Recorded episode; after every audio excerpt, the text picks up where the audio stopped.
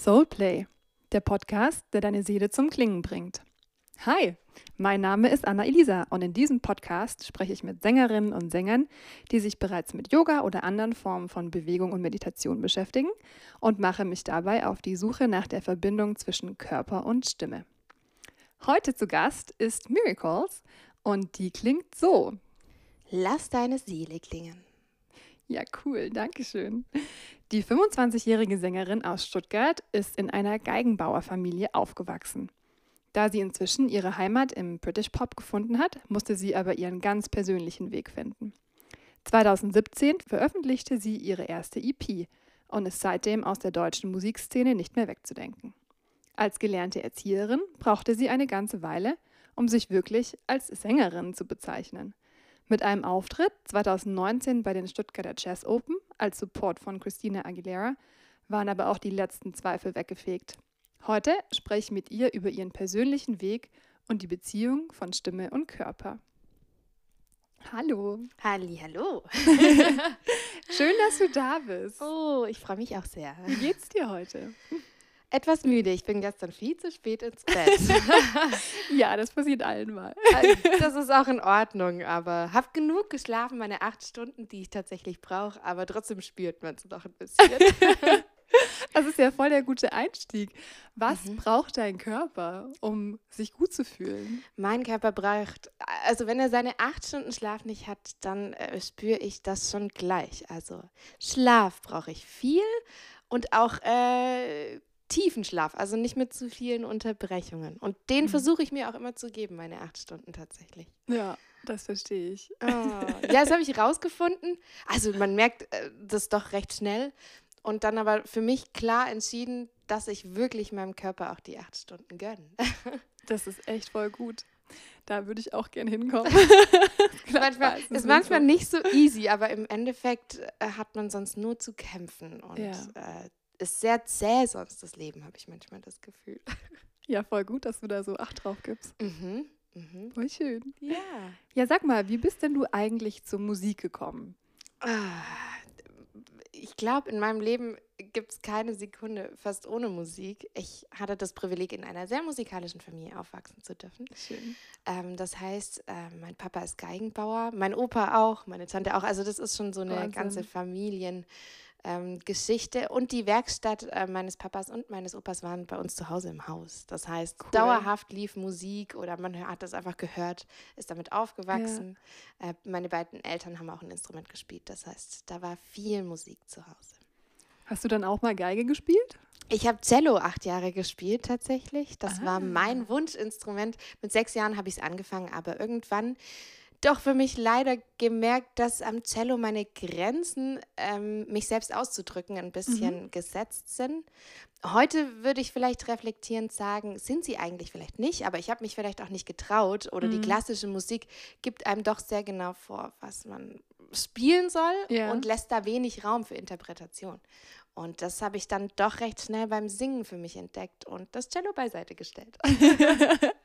aber das heißt, Dein Einstieg war über die klassische Musik. Ganz genau. Lang habe ich mir auch irgendwie nichts anderes äh, großartig vorstellen können. Oder ähm, mhm. das war für mich, glaube ich, erst mit 12, 13, wo ich dann für mich selber angefangen habe zu überlegen, welche Musik mir dann auch gefällt. Aber reiner klassischer Förderunterricht jahrelang zu Hause einfach, dauerhaft ja. im Alltag. Voll schön. Mhm. Okay. Und dann hast du dir mit zwölf selber Gitarre spielen beigebracht. Genau. Und ich denke, das war so ein, so ein Teil, wo man auch merkt, also Singen war immer schon da. Und mhm. da eben zu sagen, ich ja. kann meine Gefühle, wie es mir geht, äh, was mich bewegt. Mit Singen merkt man irgendwie, was mich bewegt oder wo ich gerade stehe. Ja. Und da habe ich irgendein Begleitungsinstrument gesucht und meine Mama hatte eine Gitarre. Und äh, die, äh, also ich meine, man kann ja wirklich mit einem Akkord anfangen und dann kommt der nächste. Ja. Und das habe ich dann so mir beigebracht und äh, hat das Songwriting oder das Singen zu Hause gefördert. Cool. Wann hast du deinen ersten Song geschrieben? Auch um den Dreh tatsächlich. Also das, Ach, das lief schon immer so währendher. Und ähm, wenn ich so im Nachhinein überlege, wenn man dauerhaft am Singen ist und so sich ausdrückt, mhm. ich meine, genau das ist eigentlich schon der Start vom Songwriting. Ja. Das heißt, was für ein Song das war und wie genau der klang und den haben, man hatte damals noch Kassettenrekorde, ne? Das, ja. da hat man halt da mal was draufgesungen dann und so. Aber und dann ist es halt immer mehr geworden und immer ja. bewusster und irgendwann der erste Computer oder so und dann richtig aufnehmen. Genau. Wow, schon echt früh, voll gut. Ja. und wann hattest du deinen ersten Auftritt, den du noch so bewusst in Erinnerung hast? Oh. Puh, das ist doch auch jetzt schon wieder ein Weilchen her. Hm, ich glaube, es war tatsächlich im Merlin als Vorband von Parallel. Ähm, mhm. Das ist auch eine Stuttgarter Band. Und das war doch, das ist, war so der erste, wo ich dann auch einen Künstlernamen hatte und ja. mit eigenen Liedern. Ähm, das war der erste Auftritt dort. Da okay. war ich super aufgeregt. Genau, das wäre auch die nächste Frage. Wie hat sich das angefühlt? So der erste Auftritt auf einer Bühne. Oh, ich weiß, damals war ich noch völlig überfordert und, und die Gedanken waren leider gar nicht so arg beim Musikmachen. Und das, mhm. das finde ich manchmal schade. Ja. Das nimmt einem manchmal die, Au also Aufregung ist zwar auch gut, ja. finde ich oft, aber wenn sie zu stark ist, dann kann man, ist der Fokus nur auf der Aufregung, auf nichts ja. anderes. Ähm, ja, aber ab dann ging es los. Ohne Ende. Wie ist deine Methode, mit dieser Aufregung oder dem Lampenfieber umzugehen? Das ist eine gute Frage. Ja, hast du da einen Trick? Ich, ich struggle nämlich immer noch damit und äh, finde das sehr spannend. Am Anfang war viel Aufregung da. Und ja. ähm, man hat dann einfach versucht, ruhig zu bleiben und sie war irgendwie auch überbrückt war die Aufregung. Also es ging irgendwie und ja. war jetzt nicht so wirklich schlimm. Man war ein bisschen aufgeregt, atmet viel schneller, ist dann durcheinander, aber spätestens nach dem dritten Song legt sich das. Mhm. Und das ist aber dann weggegangen für drei Jahre, wenn man sich irgendwie doch an die Bühnensituation ja. ein bisschen gewöhnt. Und jetzt letzten Sommer hat es mich aber wieder voll erwischt. da waren dann doch zum ersten Mal recht große Bühnen dabei und ich war mhm. so aufgeregt und nervös davor. Und tatsächlich habe ich versucht, äh, oder jetzt im Ref reflektierenden Sinn nochmal ähm, total tief durchzuatmen und kurz mhm. eine Zeit für mich zu haben. Und bei einem Auftritt hatte ich das tatsächlich auch nicht und bin viel zu stolprig. Also da habe ich dann ja. die ersten drei Songs wieder gebraucht, bis man sagt, okay, die Luft ist wieder da, jetzt kann es eigentlich erst losgehen. Und das ist schade. Deswegen, also ich mhm. nehme es mir vor für die Zukunft, da mehr Zeit für mich noch kurz zu haben, um ein bisschen runter. Also das ist so ein bisschen dein Ritual, dass du halt wirklich vorher ein paar Minuten hast mhm. zum mhm. Atmen. Ja, äh, weil das mit das Katastrophalste, finde ich, ist, als Sänger aufgeregt zu sein, ja. weil eben die Atmung so doll ja. eingeschränkt ist. Und du kannst das so oft du willst zu Hause üben, aber du müsstest eigentlich jedes Mal einen Block davor rennen, um mit derselben Atmung das zu Hause zu üben, weil alles wie schneller geht und das Herz klopft und alles. Deswegen. ähm, ja, man kann so eine Situation so schlecht üben, ja, gell? Ja, voll. Und dann weiß man genau, wann man atmen muss und plötzlich atmet nur an der falschen Stelle und das ganze Lied kommt durcheinander. Ja. Aber ja, genau deswegen ähm, versuche ich da davor schon bewusst ähm, langsam zu atmen mhm. und da, mich sehr auf die Atmung zu konzentrieren, damit ja. da nicht alles durcheinander kommt. Ich bin ja auf der Suche nach dem Zusammenhang so zwischen Körper und Stimme. Mhm. Das wäre ja schon ein Aspekt. Ähm, wie wichtig ist für dich dieses Atmen und mhm. was hat es für einen Bezug zu deiner Karriere als Sängerin? Hm. Spannende Frage. Also tatsächlich, so rein theoretisch habe ich viel zu wenig Atemübungen immer gemacht, so wenn es ums Gesangsunterricht ja. oder so zu Hause ging oder so. So das, was man weiß, was man eigentlich machen sollte.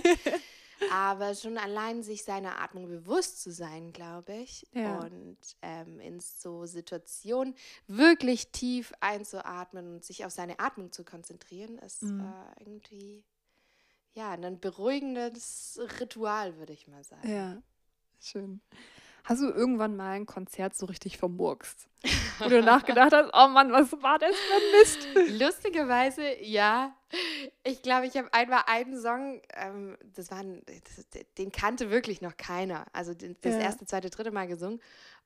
Und das war gar nicht der Song. Also ich habe irgendwas interpretiert und spontan. Der, äh, ich weiß nicht mehr genau, wie es passieren konnte. Ich glaube, statt Dreivierteltakt haben wir Vierviertel gespielt. Oh. Wir hatten noch nicht sonderlich viel geprobt. Ja. Und dann waren noch ein paar Akkorde anders. Und ich bin einfach mit und dachte, irgendwas machen, Hauptsache nicht auffallen, dass es. Und das Witzige ist, danach kam jemand, ich habe, also ich, selber dachte ich, ich muss gleich losheulen und danach kam jemand zu mir und meinte, das Lied, das hat sie ganz arg ähm, berührt und sie dachte auch, dass, da muss eine Story dahinter stecken, äh, stecken, weil ich saß so, ich habe fast geweint auf der Video und dann dachte ich, oh. okay, aber ist gut, wenn das so rüberkam und nicht so rüberkam, als hätte ich den Song total verhunzt und alles äh, falsch gemacht. Also es war nicht der Song, den der es eigentlich war. Witzig. Das ist so. Und da hundertmal halt schon irgendwelche ähm, Denglisch äh, Fantasiesprachen äh, Verse. Oh. Ja, also ja. das ist tatsächlich eine lustige Art und Weise, wo ich jedes Mal hoffe, im Publikum steckt niemand, der irgendwie Native Speaker ist, weil der denkt sich dann, was singt die jetzt? Irgendwas. Hauptsache es klingt ein bisschen Englisch und ja, das ist das Wichtigste. Die meisten hören bei englischen Liedern ja sowieso nicht so Leider. super genau Wobei, hin. Oft denke ich, in die Chorus, da, das ist dann mhm. wieder das, was ja. oft hängen bleibt. Aber gerade in den Versen, genau, wenn man ja. da so ein bisschen nuschelt und ein bisschen vor sich hin. Eine Freundin von mir hat das immer Joghurt-Englisch genannt. Geil, ja, genau so ein bisschen. so einmal so ein bisschen durch den Joghurt gezogen. Ja, oh Mann. Voll ja, gut. Hast du dann an dem Lied, das du so anders gesungen hattest bei dem Auftritt, was im Nachhinein geändert? Oder hast du es dann bei den nächsten Auftritten wieder so gesungen, wie es eigentlich glaub, geplant ich war? Ich habe das rausgekickt. Das haben wir gar nicht mehr gespielt. Oh nein. Ich, nee, das war mir zu kompliziert. Und das war noch so eine Zeit, wo, man, wo ich auch Lieder oft getestet habe. Ja. Also so, wie kommen die live? Nee, aber tatsächlich momentan und die letzten Jahre ist es gar nicht mehr drin. oh Mann. Okay. Super. Ähm, ja, ich wollte dich fragen, Hast du schon mal Yoga gemacht? Nein, tatsächlich nicht. Also zumindest nicht äh, bewusst. das ist überhaupt kein Problem. Aber du beschäftigst dich viel mit Meditation, hast mhm. du gesagt. Ganz genau, doch. Wie bist du dazu gekommen? Ähm, das hängt tatsächlich irgendwie mit meinem Glauben zusammen. Mhm. Also ich bin doch sehr gläubig und äh, verbringe somit relativ viel Zeit in der Ruhe oder im ja. Gebet oder ähm, so sich auf ja, einfach dankbar dazusitzen ja. oder über alles nachzudenken, Fragen zu stellen, also ja. die ganzen Sachen und sich so mit sich, mit dem Leben zu beschäftigen und mhm. zur Ruhe zu kommen, ganz ja. viele Sachen. Und deswegen also Yoga war noch nie bewusst dabei, aber so, ich habe vorhin schon gesagt, eine Gymnastikübung mit einer tiefen Atemübung und dabei noch sehr besinnt über was nach. Das ist doch eigentlich Yoga, ja. oder? Was ist da noch der Unterschied? Gibt es eigentlich gar nicht so einen großen, oder? Nee, glaube ich auch nicht. Mm. Also das wäre so ein bisschen die nächste Frage. In deiner Vorstellung, was ist denn eigentlich Yoga? Ja, ich weiß es auch nicht genau. nee, eben genau dieses, ähm, na, als allererstes würde ich mal immer sagen, sämtliche Mobilfunkgeräte und PC, also einfach alle Ablenkungen ja. beiseite legen. Oder sei es auch irgendwas anderes. Ja. Und äh, für mich definitionsmäßig wäre es noch, sich total zu erden, zu sich zu kommen. Mhm. Auf seine Atmung irgendwie doch auch tief mal wieder Luft zu holen. Eine Pause kurz zu machen und dann das eben körperlich doch noch mit ein bisschen Bewegung zu verbinden. Mhm. Kannst du da mir, ist es richtig? Gibt es da irgendwie überhaupt eine Definition? Also ich von? finde, es gibt da keine einheitliche Definition. Mhm. Deswegen frage ich auch jeden, mhm. was denn so sein oder ihr persönliches mhm. Bild von Yoga ist. Und das ist eigentlich einfach super interessant. Cool. Ja. Ähm, Nochmal zu den Meditationen zurück. Hast du da ein festes Ritual?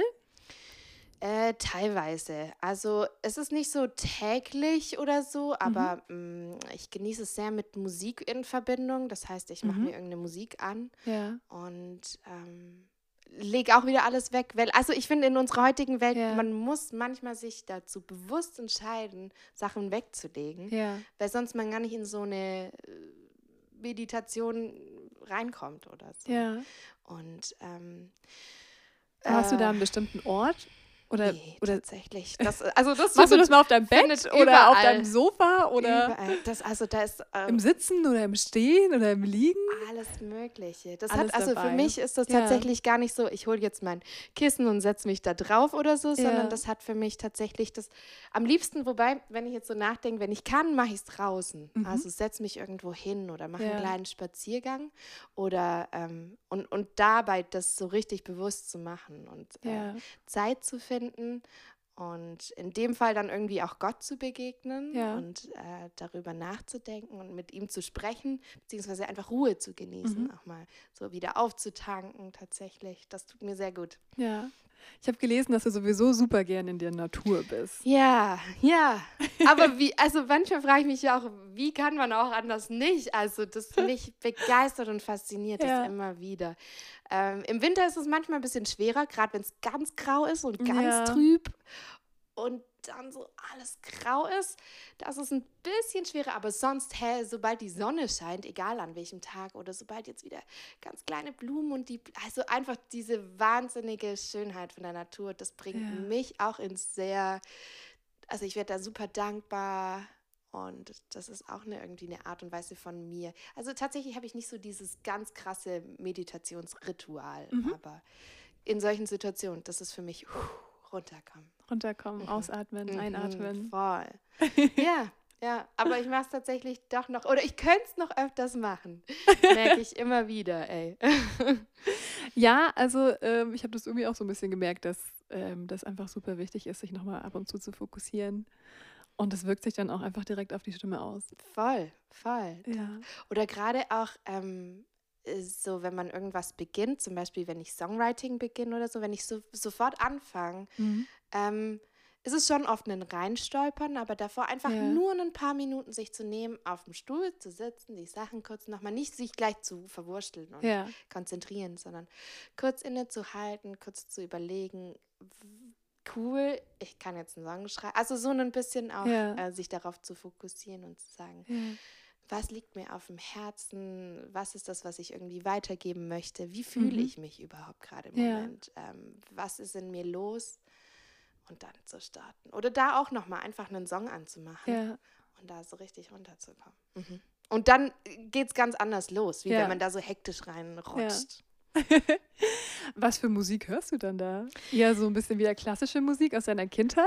Oder? Äh, Das ist Modernere Sachen. unterschiedlich. Also selten, na, das kommt oft drauf an, wie ich mich fühle. Ich finde das so wunderschön an Musik, dass das die Gefühle so aufgreifen Ja. kann.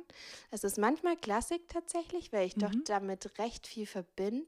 Wenn ich richtig gut drauf bin und so einen richtigen Power-Pop-Song zum Rumtanzen, dann höre ich mir halt irgendwas, was mich noch mehr in der Stimmung bestätigt. Also da bra brauche ich jetzt nichts, was mich total runterbringt, Ja. sondern eher was, was pusht. ja, klar. Aber es gibt auch sehr viel Musik. Ähm, tatsächlich habe ich sowas auch schon mal gemacht. So ein bisschen atmosphärische Musik. Mhm. Und es gibt tatsächlich auch noch einen Genre, das nennt sich Worship. Das ist doch dann auch nochmal Musik mit dem Fokus auf christliche, Mhm. ähm, auf so. Ja. Genau, und das ist auch oft sehr angenehm und sehr ruhig und man kommt da super runter. Ja. Da, je, nach, je nach Stimmung höre ich mir dann noch irgendwas davor an, tatsächlich. Okay, cool. Ja, voll schön. Okay. Ja, dann ähm, die letzte Frage, bevor wir dann zum Abschluss kommen. also die vorletzte eigentlich. Es gibt immer noch eine Special Yeah. Schlussfrage natürlich. Aber also jetzt die vorletzte Frage. Ähm, was ist für dich der Zusammenhang zwischen Körper und Stimme? Hm, cool. Ich merke es tatsächlich, dass wenn es mir nicht gut geht Mhm. oder wenn es mir super gut geht oder wenn ich total müde bin oder kraftlos, dass Ja. die Stimme ganz anders klingt. Also ich habe Mhm. den Klang meiner Stimme nicht immer ganz im Griff, sondern es schwingt immer so ganz viel mit, wie es auch meinem ganzen Körper geht Ja. und dem wiederum, wie wie es mir emotional geht. Also Ja. das ist alles so eine unglaubliche Verbindung. Ähm, tatsächlich sogar hormonell. Das habe ich erst Oh, okay. gemerkt mir. Es macht total viel aus, wie ich singen kann und Mhm. äh, wie sich mein Körper in der Verfassung fühlt. Oder ich muss mich an manchen Tagen mehr anstrengen, so zu klingen. ähm, oder normal zu klingen tatsächlich. Also ja. es ist äh, fraglich, ob man das so sehen kann. Aber ja, ähm, deswegen für mich hängt das alles zusammen. Und wenn ich in einem nennen wir es jetzt mal Gleichgewicht oder eine Ausgewogenheit mhm. mich befinde, dann fällt mir das Singen, ohne darüber nachzudenken, auch viel leichter. Okay. Also dann kommt es einfach raus. Ja. Also merkst du dann sofort auch an deiner Stimme, wenn mhm. irgendwas nicht stimmt? Ja, total. Also das ist für mich fast schon so ein, ja. so ein Thermometer oft. Mhm. Und ähm, wer mich kennt, der weiß auch, wenn ich zum Beispiel nicht singe, stimmt doch was nicht. Also ich ja. bin ein Mensch, der, also nicht die ganze Zeit und draußen, aber ich singe unglaublich viel. Und wenn ich mal wenig singe und dann auch weniger rede, dann ist irgendwie dann merkt man gleich, es ist irgendwas. ja, das Voll ist so gut. mein Ausdrucksinstrument. Ja, mhm. perfekt. Cool, ja. sehr schön. Okay, also vielen Dank, dass du dir die Zeit genommen mm, hast, dich ja. mit mir zu unterhalten. Ich habe echt schon wieder einiges gelernt. Vor allem deine schöne Form von Meditation und Naturverbindung, das finde ich echt super. Mhm. Bevor ich dich jetzt auf den nächsten Grammy hinarbeiten lasse, wollte ich noch von dir wissen, mit wem du gern mal gemeinsam ein Konzert spielen würdest. Es kann jemand sein, der schon tot ist oder jemand, der noch lebendig ah. ist. Mit wem würdest du mal gern auf der Bühne stehen? Das ist eine gute Frage. Muss es eine einzelne Person sein? Nö, kann natürlich auch eine Band sein. Mein oder? großer Wunsch ist nämlich, eines Tages mal mit einem ganzen Sinfonieorchester oh. auf der Bühne zu stehen. Das ist wirklich so, wow. also viele, ich mag auch viele Künstler, aber der Moment, ich glaube, das, oh, also, ne, ja, ja, doch, zusammen mit einem ganzen riesengroßen, das ist, glaube ich, auch die Verbindung zwischen meiner klassischen äh, ja. großen Vergangenheit und dem jetzigen, das zusammenzubringen. Das wäre, glaube ich, ein Boah, das stelle ich mir auch richtig cool vor. Ja. Dann drücke ich dir ganz fest die Daumen, dass Danke. das bald mal passiert. Vielen Dank. Danke, dass ich hier sein durfte heute. War schön. Ja, super, dass du hier bist. also, den Link zur Musik von Miracles findest du in den Show Notes. Alle weiteren Infos zu mir und meinem Projekt gibt es unter www.soulplaycompany.com. Dankeschön fürs Zuhören und einen klangvollen Tag dir. Deine Anna Elisa.